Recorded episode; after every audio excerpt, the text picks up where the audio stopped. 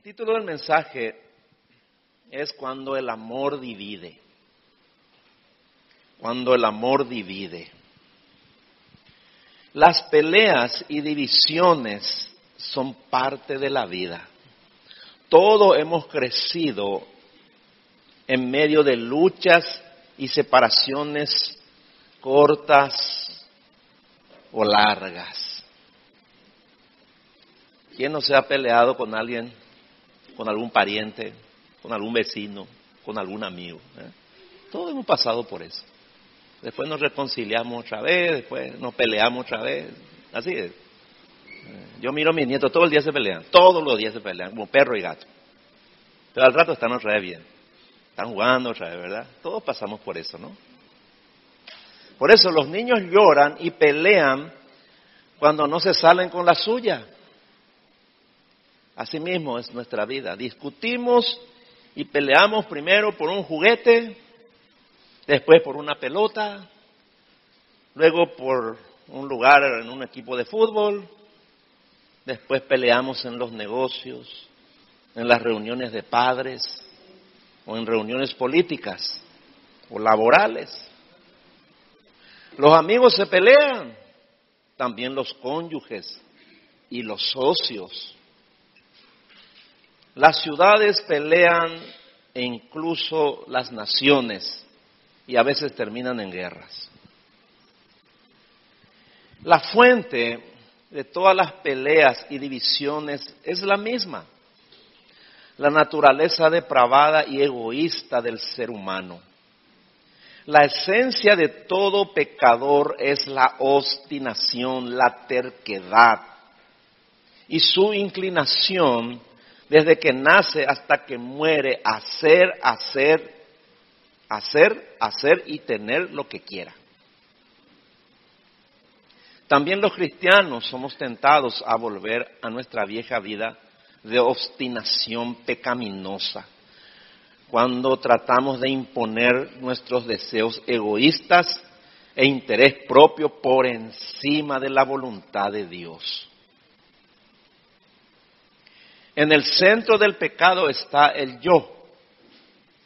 El egocentrismo es la raíz de la depravación humana en la que todos hemos nacido.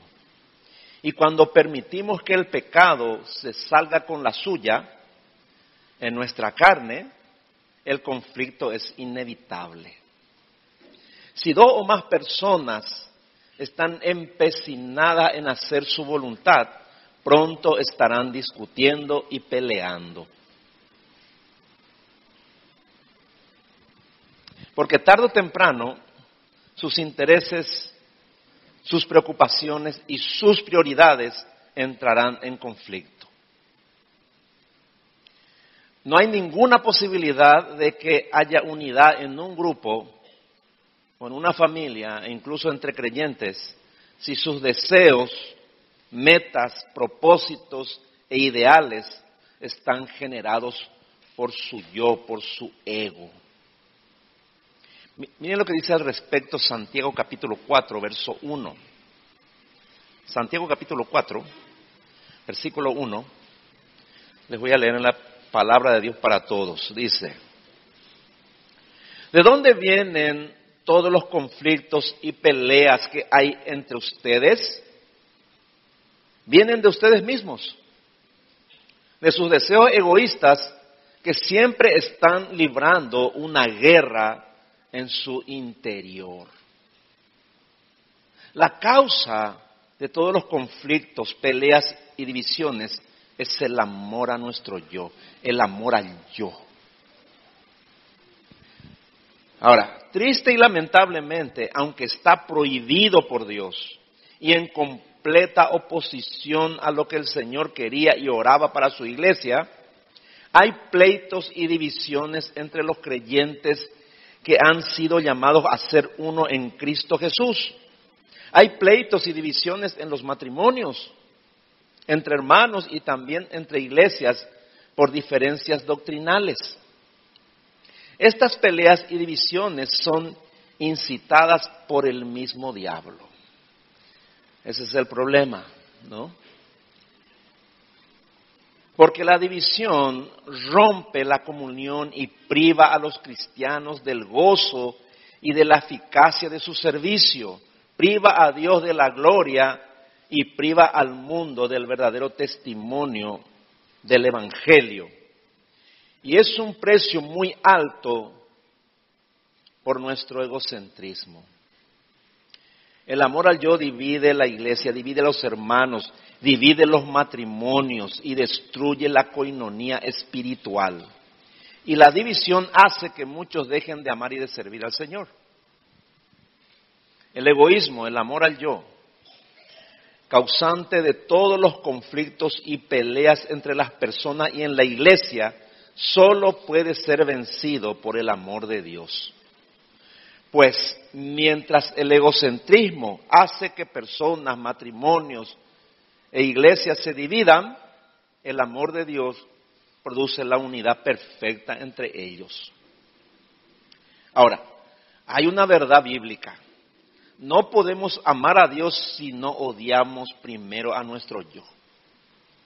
¿No? Repito, no podemos amar a Dios si no odiamos a nuestro yo.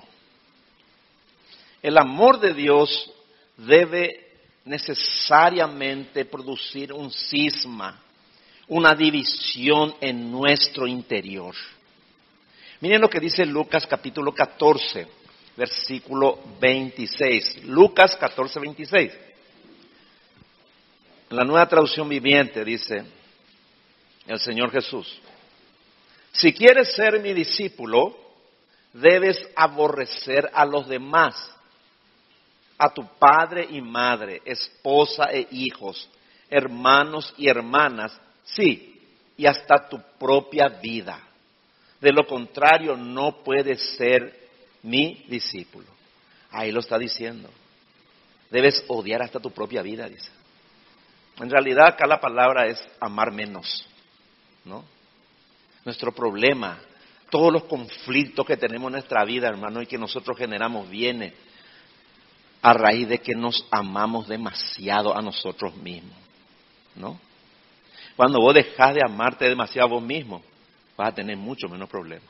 Vas a ver ahora que más del 50% de tus problemas van a desaparecer. Pero cuanto más te amas, más problemas tenés. Más problemas vas a tener con las personas, más problemas vas a tener en tu matrimonio, más problemas vas a tener con tus hijos, más problemas con tus padres y con cualquier persona. Ese es el tema. O sea que esta es una palabra de sabiduría de Dios. ¿eh? Entonces, si dices que amas a Dios, debes necesariamente odiar a tu yo que es el causante de todos tus problemas, lo repito. ¿Por qué pide esto el Señor?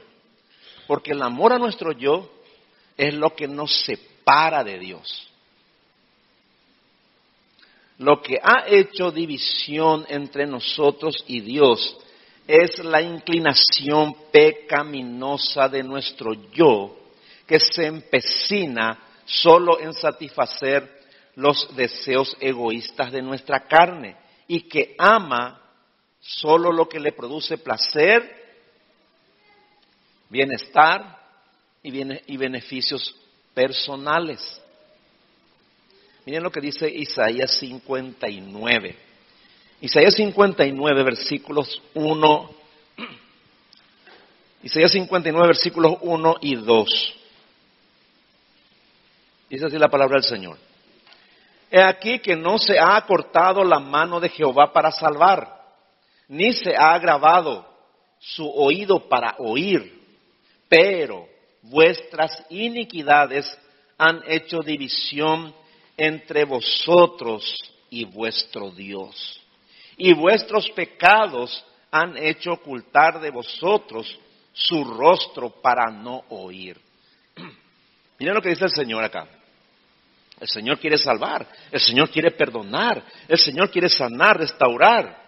El Señor quiere que ustedes estén con Él, pero dice, ¿qué es lo que hizo división entre nosotros y Dios? Dice, nuestros pecados, dice, nuestra vida egoísta.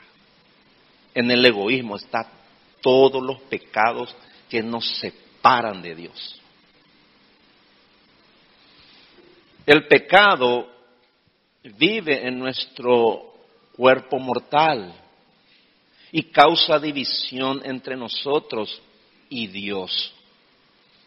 Miren lo que dice Romanos capítulo 7, versículos 24 y 25.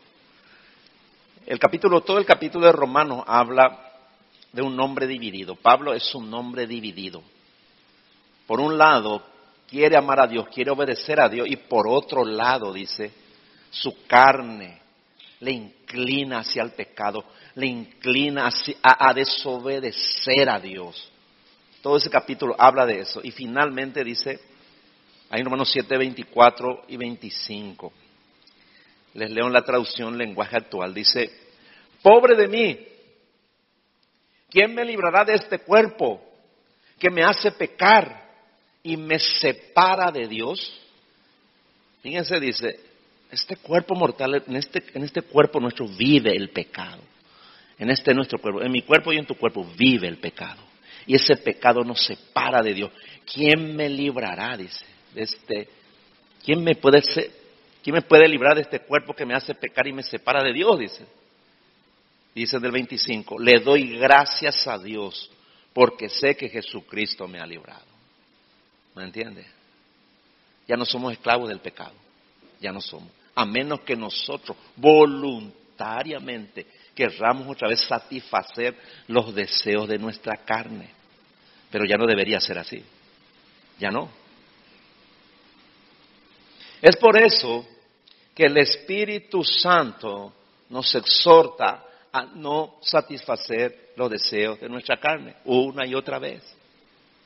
Nos insta a hacer morir lo terrenal en nosotros y que no proveamos para la carne. Romanos 13, versículo 14. Romanos 13, versículo 14. En la versión Palabra de Dios para Todos dice, dice Pablo, mejor revístanse con el Señor Jesucristo y no piensen en satisfacer los malos deseos de su naturaleza humana. Pablo le está hablando esto a cristianos, ¿no? A creyentes que conocen la escritura, ¿no? Que están congregados en la iglesia. A ellos le está hablando, no está hablando a nosotros, ¿no? Dice, revístanse con el Señor Jesucristo y no piensen en satisfacer los malos deseos de su naturaleza humana. Repito, hermano, en nuestra carne hay malos deseos, muy malos deseos. No los satisfagas, dice. Ya no eres esclavo del pecado. Antes el pecado te hacía hacer cualquier cosa, cualquier maldad, pero ahora no. ¿Me entiendes? Somos, fuimos liberados del pecado. Estábamos cantando eso. Fuimos libertados del pecado, dice. Para no volver a hacer su voluntad. Para no volver a esclavizarnos a eso. Y volver a sufrir todo lo que sufrimos antes. ¿Me entiendes? Entonces, tu ego, tu yo, debe morir para que Cristo viva en ti. ¿Me entiendes? Mientras tu yo viva, estarás separado de Cristo. Por eso dijo Pablo en Gálatas capítulo 2, versículo 20. Gálatas 2, 20 dice, Ahora ya no vivo yo. Fíjese, ahora ya no vivo yo, sino que Cristo vive en mí. ¿Cómo es eso? Te obedece la palabra nomás. ¿Quieres matar tu, ¿Quieres matar tu yo? Obedece nomás. Tengo malos sentimientos. Bueno, ¿qué dice la Biblia? ¿Por qué siento esto? ¿Verdad? ¿Qué voy a hacer? ¿Voy a pecar? ¿Voy a hacer el mal o voy a hacer el bien? No tu Biblia. Cuando tenés problemas, agarra tu Biblia. O si tenés ya la palabra en tu corazón, pedirle al Señor que te ayude a obedecer. Así es como se mata la carne. Así es como se hace morir tu yo. ¿Me entiendes? Obedeciendo. No hay otra manera. No hay otra manera. A veces cuesta obedecer. Pero vos te vas a hacer más inhumana lo que dice la Biblia. Te, ahí al instante Dios resuelve el problema. Así nomás. Pero si tu carne, no puedes controlar tu carne, entonces tu problema se prolonga, tu problema se agrava y tu problema nunca termina. ¿Me entiendes? Es así. Pruébale a Dios, probale a Dios. Pablo sabía lo que decía acá, ya no vivo yo. Dice. Pablo era un hombre iracundo, hermano, un hombre que perseguía a la iglesia, era un mal hombre. ¿eh? La gente decía lo de él que era un mal hombre.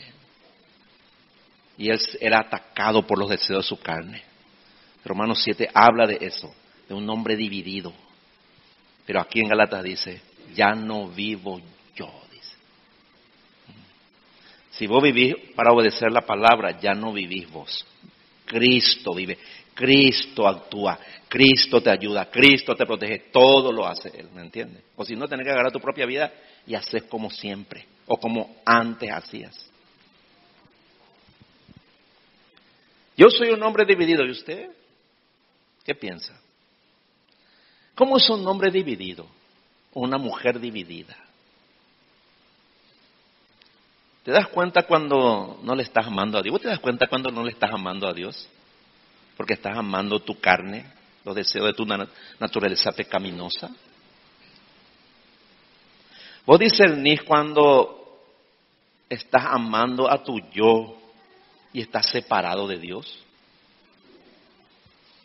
Y enseguida te lamentás y te arrepentís de haberle dado el gusto a tu carne, a tu, a tu naturaleza pecaminosa.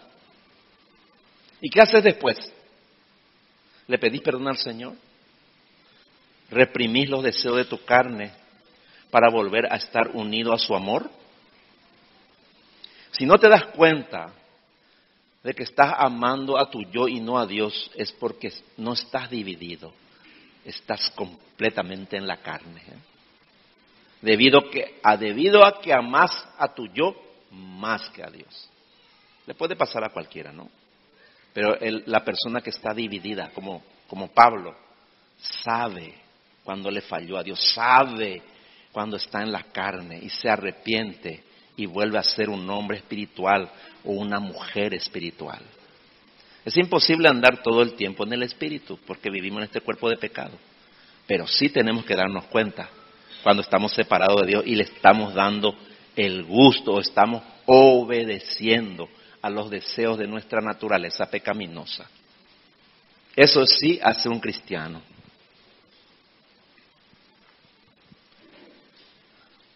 Por eso dijo Pablo, ¿quién me librará de este cuerpo de muerte que me lleva a pecar? Dice. dice, gracias a Dios por Jesucristo. Es decir, gracias a Dios que tengo su palabra. Eso es. Entonces, debes saber que tu naturaleza pecaminosa no ama a Dios. Mi carne no le ama a Dios, le odia a Dios. Es lo primero que vos entendés cuando tenés una relación con Dios, ¿no? Debes saber que el cuerpo en que vos estás viviendo, este cuerpo, tu cuerpo físico, es esclavo del pecado. Ama el pecado.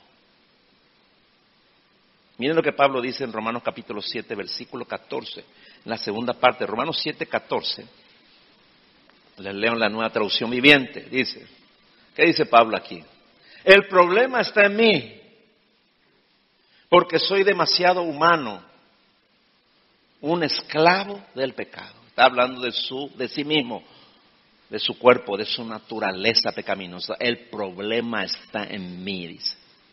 Y en el versículo 18 dice, yo sé que en mí, es decir, en mi naturaleza pecaminosa, no existe nada bueno. ¿Me entiendes? Ah, mm, más claro agua, ¿no? En este cuerpo, en mi naturaleza pecaminosa, no existe nada bueno. Todos los días tenemos que saber eso. Si amas a Dios, vas a vivir como un hombre, como una mujer divididos, divididos por el amor de Dios. Y esa división es buena, es muy buena esa división. Todos tenemos que vivir como personas divididas por el amor de Dios. ¿eh? Y esa división es necesaria para que sepas que amas a Dios. Porque cada vez que satisfaces el deseo de tu carne, te vas a dar cuenta y lo vas a lamentar. Y le vas a pedir perdón a Dios porque pecaste y te separaste de Él. Pablo le dice a los, a los, cristianos de Colosas, de la iglesia de Colosas, ahí en Colosenses 3, 13 y 14, Colosenses 3, 13 y 14 le dice lo siguiente. Les leo la, la palabra de Dios para todos. Dice, no se enojen unos con otros. de cuando en la carne, vos te enojas de balde, ¿verdad? Yo también. Me meto la pata el dos por tres, ¿verdad? También, como cualquiera de ustedes. No se enojen unos con otros, dice. Más bien, perdónense unos a otros. Cuando alguien haga algo malo, perdónenlo. Así como también el Señor los perdonó a ustedes. Pero lo más importante de todo es que se amen unos a otros, porque el amor es lo que los mantiene perfectamente unidos. ¿Me entiendes? Así es. Ahí lo dice. Entonces, te enojaste contra tu esposa, te enojaste contra tu esposo, te enojaste contra tu papá, contra tu mamá. Tu carne te pide que continúe enojado, ¿verdad que sí, hermano? Vamos a ser sinceros, ¿verdad? Tu carne te pide. O a mí no me pide mi carne que permanezca enojado, no sé yo, ¿verdad? No sé vos. ¿Eh? ¿Qué decía Arnaldo? ¿Tu carne qué te pide? es así, hermano. Es nuestra naturaleza, ¿verdad? Si tu carne no te pide que continúe enojado, vos tenés que pensar si está en la tierra o ya está en el cielo o en el infierno, ¿verdad? Lo primero que hace tu carne, retiene el enojo, hermano, ¿me entiendes? Ahí te das cuenta. Si te das cuenta, vos sos cristiano, si te das cuenta. Así pues. Porque amas a tu yo, ¿no? Por eso. Y le vas a obedecer. Si le amas a tu yo, le vas a obedecer a tu yo. A tu carne le vas a obedecer. Pero si, vas pero si amas a Dios, vas a perdonarle. Cuando alguien te haga algo malo, vas a querer perdonarle, porque amas al Señor que te perdonó y te perdona siempre. Por eso es lo que la, relación en el matrimonio así es, ¿verdad? Que siempre tenemos lío y pelea, ¿no? Así es. Usted estaba diciendo, yo a veces le ofendo a mi hermana, a mi, a mi, a mi esposa. ¿Verdad? Y yo le pido perdón. Y ella quiere perdonarme a mí. ¿Me entiende? Antes no era así, porque andábamos en la carne, andábamos, ¿verdad? Pero ahora rápido el tema es, porque amamos a Dios, porque odiamos a nuestro yo y amamos a Dios. Por eso rápido resolvemos el problema, ¿me entiende?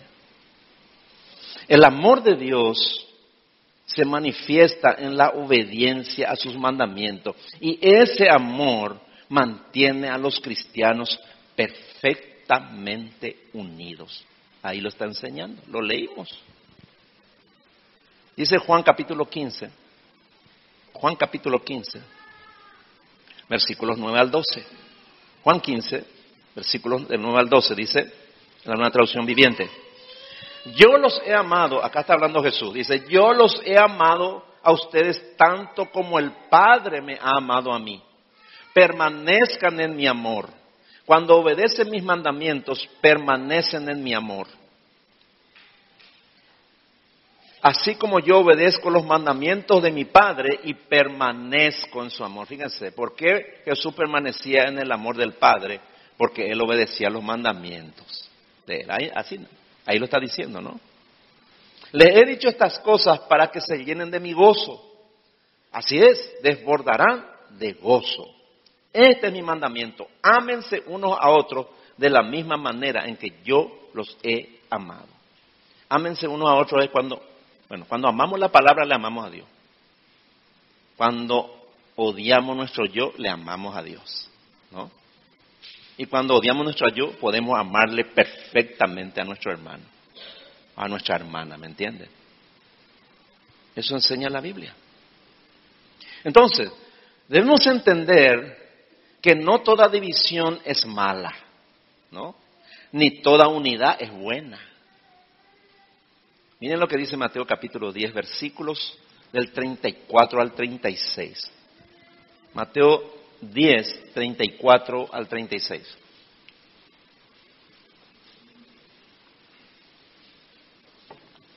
Les voy a leer la palabra de Dios para todos.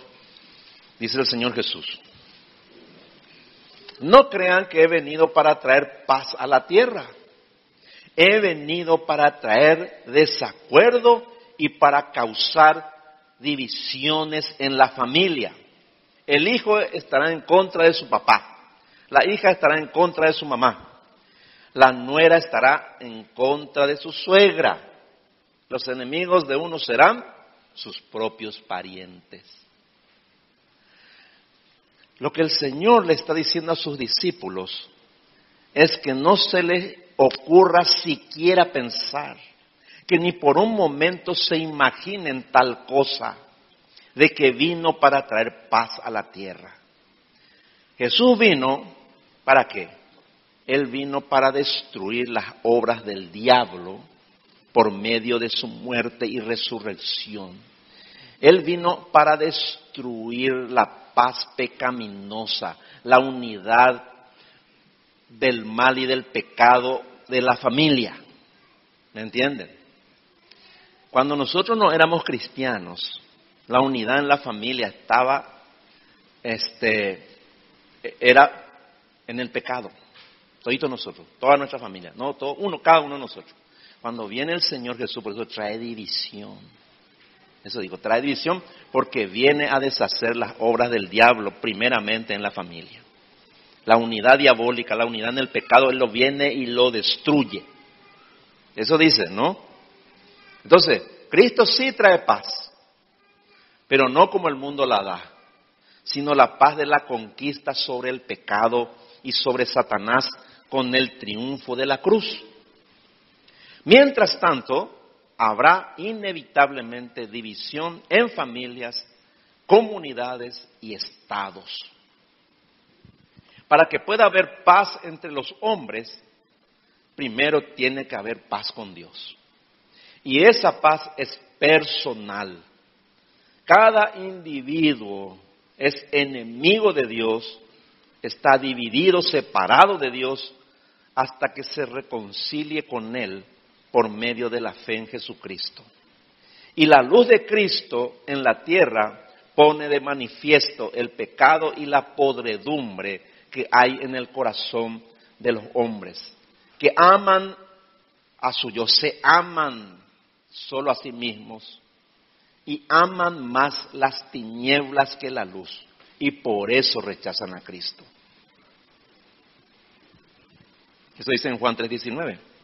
Y la luz vino al mundo, pero los hombres amaron más las tinieblas que la luz porque sus obras eran malas. El hecho de que algunos confes, perdón, el hecho de que algunos confesarán a Cristo como su Señor y Salvador, pero otros no, significa que su venida produce división entre los hombres, incluso en las relaciones más cercanas como la familia. Pero esa división es buena, porque nadie puede permanecer neutral en su presencia, nadie. O, se arrepiente de sus pecados, se salva, o le niega y se pierde, ¿no? Cuando una persona se salva, lleva la luz de Cristo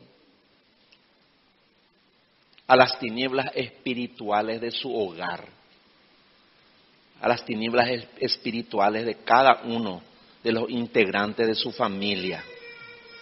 Y en principio eso trae división por causa de la palabra.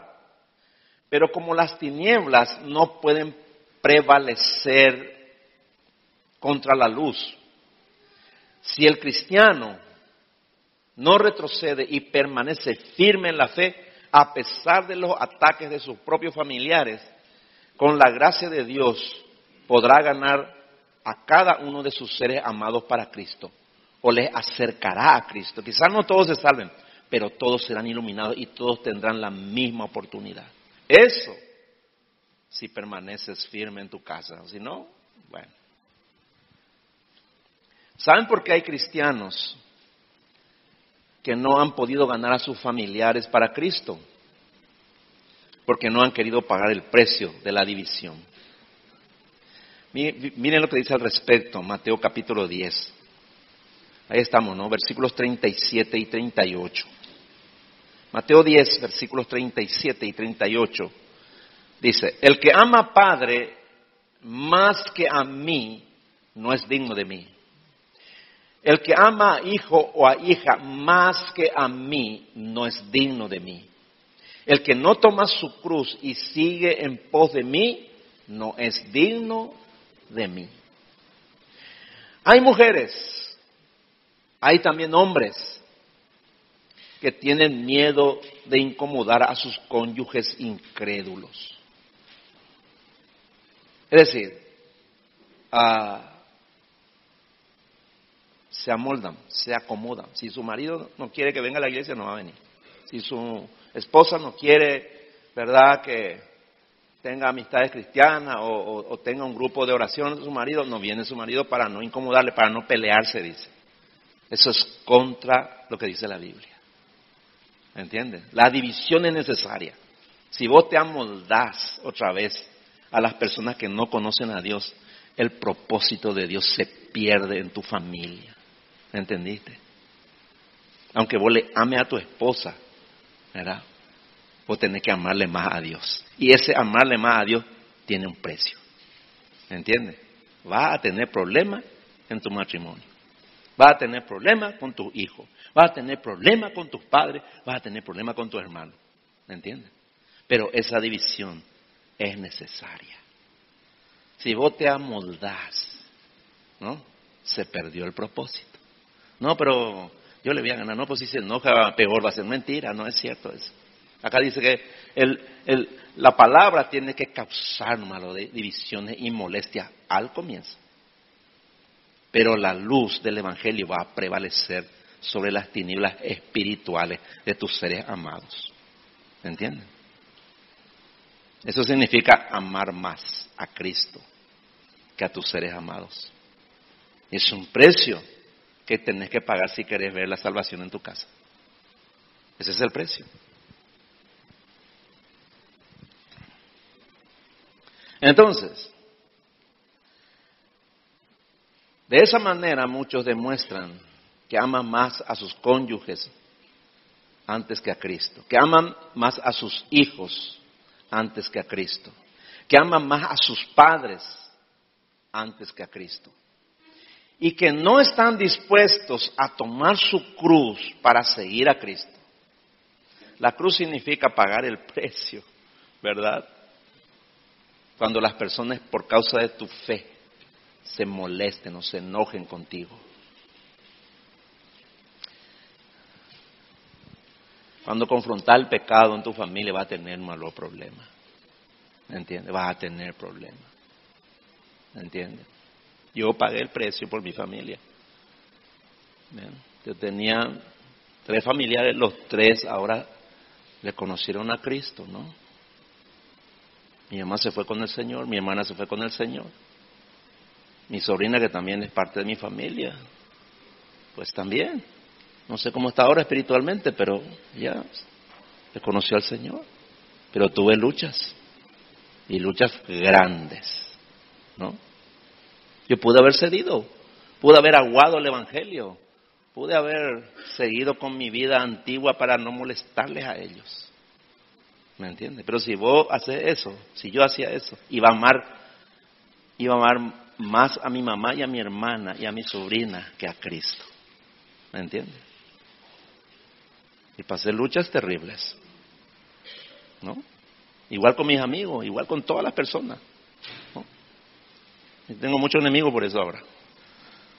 O es tu enemigo, o es tu amigo después de convertirse. Así nomás lo es.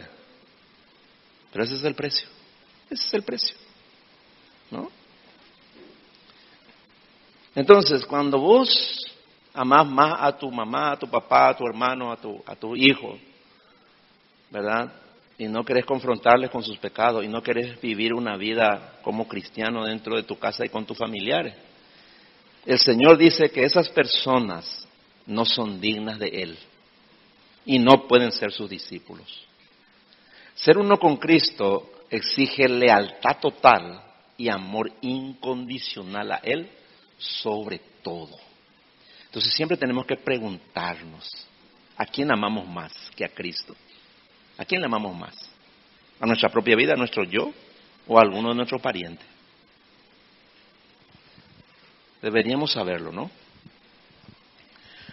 Pero, así como toda, no toda división es mala, no toda unidad también es buena. No toda unidad es buena. ¿No? Hay varios pasajes de la Biblia que enseñan que nosotros no tenemos que tener unidad con ciertas personas, ¿no? ¿No? Dice en 2 Corintios capítulo 6 versículos 14 y 15. 2 Corintios 6 versículos 14 y 15. Les voy a leer en la Biblia de las Américas, dice, no estén unidos en yugo desigual con los incrédulos, dice. Pues qué asociación tiene, tienen la justicia y la iniquidad? ¿O qué comunión la luz con las tinieblas? ¿O qué armonía tiene Cristo con Satanás? ¿O qué tiene en común un creyente con un incrédulo? Te lo voy a poner así con un ejemplo ya, ¿no? Tenés un novio incrédulo, vos sos cristiana, tenés un novio incrédulo, ¿qué tenés que hacer? ¿Esa unidad es buena o no? Según la Biblia es mala, ¿no? ¿Qué tenés que hacer? Déjalo. Déjalo. Sencillo. Tenés una novia que no es cristiana, que no ama a Dios, no conoce a Dios. Pero tú estás enamorado de ella. ¿Qué tenés que hacer? Ya conocer la palabra, ¿verdad? déjala. Apártate de ella. No te conviene. Así dice, ¿no?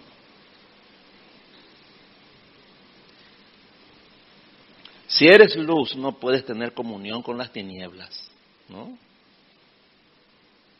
¿Qué unidad puede haber entre un hijo de Dios y un hijo del diablo? De igual manera, el hijo de Dios, la hija de Dios, no puede tener amistad íntima con personas del mundo. No pueden tener ningún tipo de sociedad igualitaria con los incrédulos. No pueden, hermano.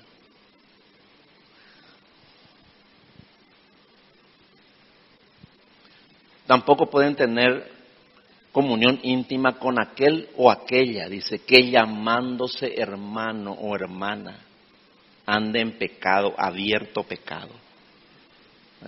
Pablo dice, no les digo que no se junten con los incrédulos que son fornicarios, adúlteros, ladrones, ¿verdad? No, no, dice, porque en ese caso tendrían que salir del mundo, dice. Pero yo le digo que no se junten, dice, con aquellos que llamándose hermanos fueren fornicarios, adúlteros, ladrones, ¿no? O anden en la práctica de algún pecado.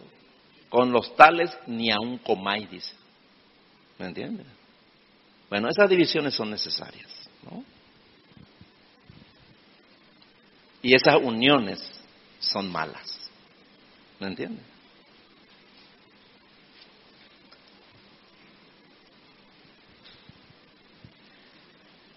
Pero ah, si desean tener comunión íntima con personas del mundo, para que esa relación tenga éxito, deben renunciar a la unidad que tienen con Cristo y volver a ser uno con el pecado, con la iniquidad, con las tinieblas y con el diablo. Y aunque no lo crean, muchos se han vuelto atrás para seguir a Satanás. Hace mucho tiempo atrás había un joven que andaba muy entusiasmado, ¿no? Era un hombre muy tal, era un, bueno, ya era un hombre más de 20, ¿no? Pero un joven, era soltero, ¿no? Era, tenía mucha mucho talento para los negocios, ¿no? Y de verdad que era bastante exitoso, ¿no? Y me dijo una vez, eh, quiero hacer una sociedad. ¿Qué me decís? ¿Y con quién? Le dije, ¿quién es? Y es un, es un empresario, me dijo. Y me dijo el nombre. Y le dije, ¿y cómo va a ser la sociedad? Y no, mitad, mitad, amada. Y me dijo, solo que este hombre es, es un personaje corrupto, ¿no? No era, pero me ofrece una oportunidad, me dijo. Yo le dije, le leí este pasaje de Segunda de Corintios 6.14. Me dijo, yo quiero, ¿cómo puedo yo hacer para, para hacer, igual yo quiero hacerlo, ¿cómo? Y tener que renunciar a Cristo, le dije, ¿querés tener éxito en tu negocio? Renunciar a Cristo. Decirle, no quiero saber más nada de vos. Y andar a hacer el negocio con él, pues si no, no te va a salir. Y se fue a hacer, no sé qué es lo que hizo. Un año después estaba en bancarrota. ¿Me entiendes? Es así nomás. Dios nunca se equivoca, hermano, nunca. Por algo nomás lo dice eso ahí. Dice 1 Timoteo, capítulo 5, versículos 14 y 15. 1 Timoteo 5, versículos 14 y 15. Les leo en la, en la Biblia de las Américas. Dice así. Por tanto, es un ejemplo, ¿no? Dice, por tanto, Quiero que las viudas más jóvenes se casen. Es una recomendación de Pablo, ¿no? Dice que tengan hijos, que cuiden su casa y no den al adversario ocasión de reproche, pues algunas ya se han apartado para seguir a Satanás. Fíjense. hay muchas personas que se han apartado para seguir a Satanás. ¿eh? Claro, la división entre hermanos de la iglesia sí es por obra de Satanás. Mira lo que dice 1 Corintios 1, versículo 10. 1 Corintios 1, 10 dice. Os ruego pues, hermanos, por el nombre de nuestro Señor Jesucristo, que habléis todos una misma cosa y que no haya entre vosotros divisiones, sino que estéis perfectamente unidos en una misma mente y en un mismo parecer. Bueno, esa es la iglesia, así debe ser la iglesia, ¿no? En la iglesia de Corinto había divisiones entre los hermanos. Pablo quería ayudarlos para corregir sus pecados y defectos. Por eso les ruega, como hermanos de ellos, sin minimizar la seriedad del pecado, o perdón, sin minimizar la, seriedad de la reprensión que les daba, les decía que vivan en armonía unos con otros como miembros del cuerpo de Cristo. Les exhorta por el nombre de nuestro Señor Jesucristo a que hablen todos una misma cosa, a eliminar las divisiones y a estar perfectamente unidos con una misma mente y un mismo parecer. Porque si eran uno en la comunión con el Señor, también debían ser uno en la comunión unos con otros. Su unidad en Cristo Jesús era la base de la apelación. Era lo que le decía Pablo para que tuvieran unidad perfecta entre ellos.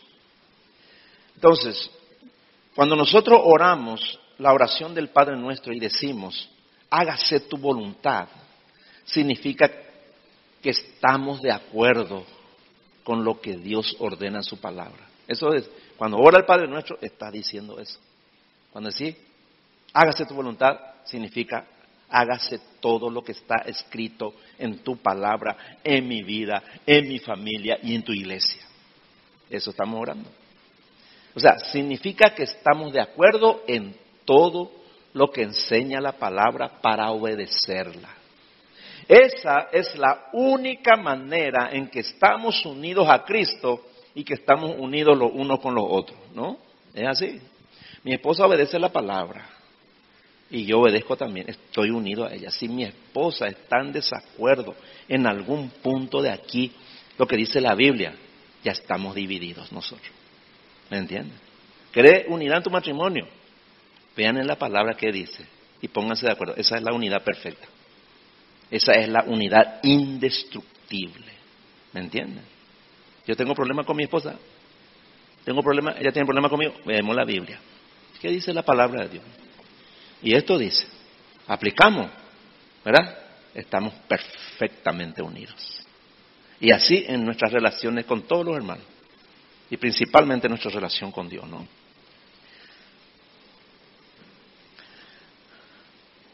El trabajo de Satanás y sus demonios contra la iglesia es incitar, fomentar y aplaudir la división entre hermanos.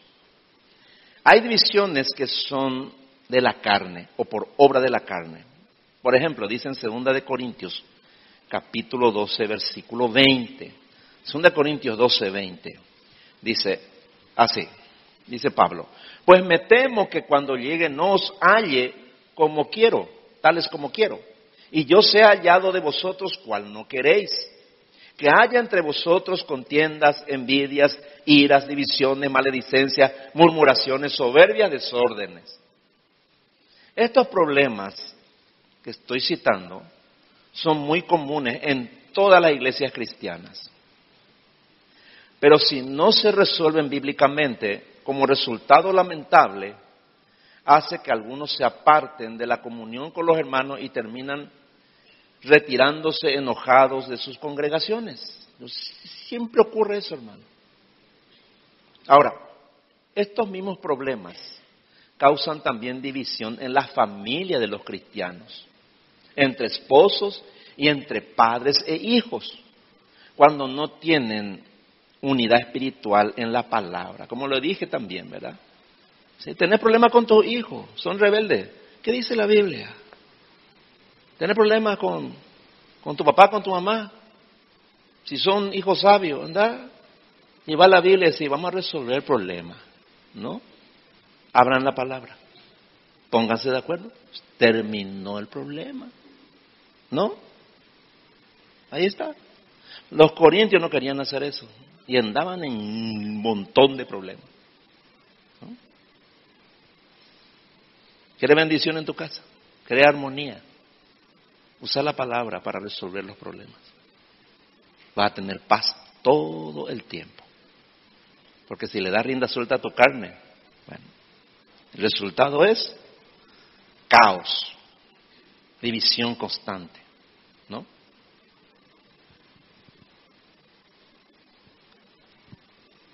Es por eso también que muchos matrimonios cristianos hoy en día terminan en divorcio.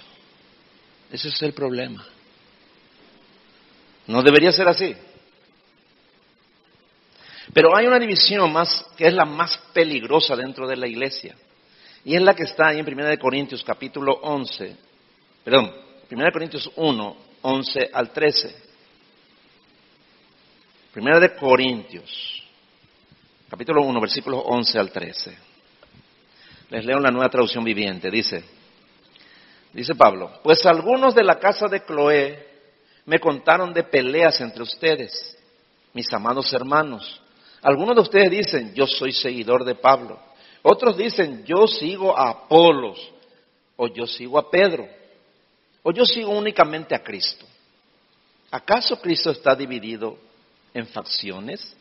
¿Fui yo, Pablo, crucificado por ustedes? ¿Fue alguno de ustedes bautizado en el nombre de Pablo? Por supuesto que no. Hace unos años atrás vino un joven de otra iglesia para saludarme, éramos conocidos, ¿no? Y me preguntó si ya le escuché a un predicador llamado Sugel Michelen, así me dijo. Y le dije que sí, que había escuchado alguno de sus mensajes, ¿no? Y me dijo, yo le sigo a él y edifico mi vida espiritual con sus mensajes. Y le dije, entonces, eh, ¿qué haces con los mensajes que se predican en tu iglesia?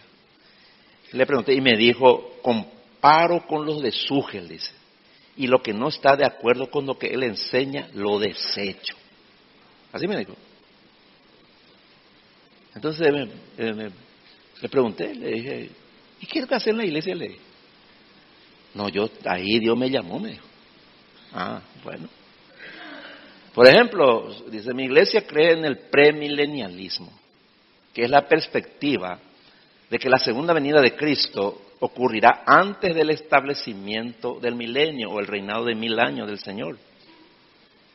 Pero él me dijo, yo soy amilenialista como Sugel.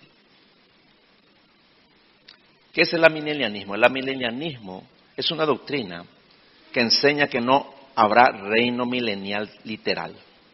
El reino de mil, de mil años de Cristo no existe, no va a haber. ¿no? Y este joven estaba dividido. Ya no seguía a Cristo, sino seguía a Sugel. Pero no se daba cuenta. Él no se daba cuenta, hermano. ¿Me entienden?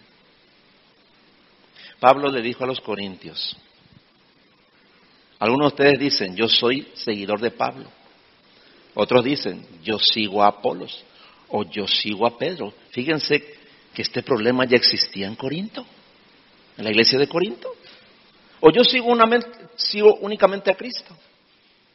Y él dice, ¿acaso Cristo está dividido en facciones? ¿Fui yo, Pablo, crucificado por ustedes? ¿Fue alguno de ustedes bautizado en el nombre de Pablo? Por supuesto que no. Esa actitud es mala. Claro. Quiero que entiendan, hermanos, que la iglesia local es el lugar donde Dios edifica a los creyentes con su palabra. Esta iglesia no es de mi propiedad. Tampoco les predico mi doctrina, ni mis enseñanzas cada domingo. Esta iglesia es propiedad del Señor Jesucristo. Y Él mismo es quien nos enseña en todos los cultos por el Espíritu Santo. Nosotros los predicadores somos meros instrumentos en las manos de Dios. Eso dijo Pablo. ¿no? Dios nos guarda, hermano, de seguir a un hombre, una denominación, hermano. Dios nos libre de eso, hermano. Miren lo que dice Mateo 16, versículo 18. Mateo 16, versículo 18, dice, está hablando Jesús a, Pedro y le dice, y yo también te, te digo que tú eres Pedro, y sobre esta roca edificaré mi iglesia, y las puertas del Hades o las puertas del infierno no prevalecerán contra ella. Aquí hay una herejía, ¿no? Que, o sea, esta palabra se formó una herejía, ¿no? Decir que la iglesia, este, la iglesia cristiana está edificada sobre Pedro. Absolutamente. La iglesia no está edificada sobre Pedro, sino sobre Cristo, sobre Dios mismo. Eso es lo que estaba diciéndole Jesús a Pedro, ¿no? Por eso no sigan a hombres como lo hacen los paganos. ¿Me entienden? No sigan a las personas por más grandes que sean sus nombres, por más grandes teólogos que sean, hermanos. No sigan a hombres. Sigan, se van a equivocar y grandemente. Lean sus libros, escuchen mensajes, pero nunca digan, ¿verdad? Y se inclinen por creer en este o en aquel para seguirle. ¿Me entiende? Y tampoco me sigan a mí, Dios no guarde, hermano, ¿me entiende? No, hermano. Usted no viene aquí por eso. Usted viene aquí porque sigue a Cristo. Solo por eso usted viene aquí. El día en que yo no predique más de Cristo y predique un falso evangelio, salga de aquí, ande, salga de aquí, hermano. No vuelva, nunca más. ¿Me entiende? Sigan a Cristo y oigan las enseñanzas de Dios aquí en su iglesia local. ¿Me entiende? Para eso está la iglesia local aquí. No dividan la iglesia siguiendo a hombres. ¿eh? Este joven ya, ya dividió. Estaba en su iglesia, pero ya no seguía a Cristo. ¿Me entiende? Ya estaba dividido. ¿Me entiende? Ya no amaba su iglesia local, ya no. Terrible eso. ¿eh?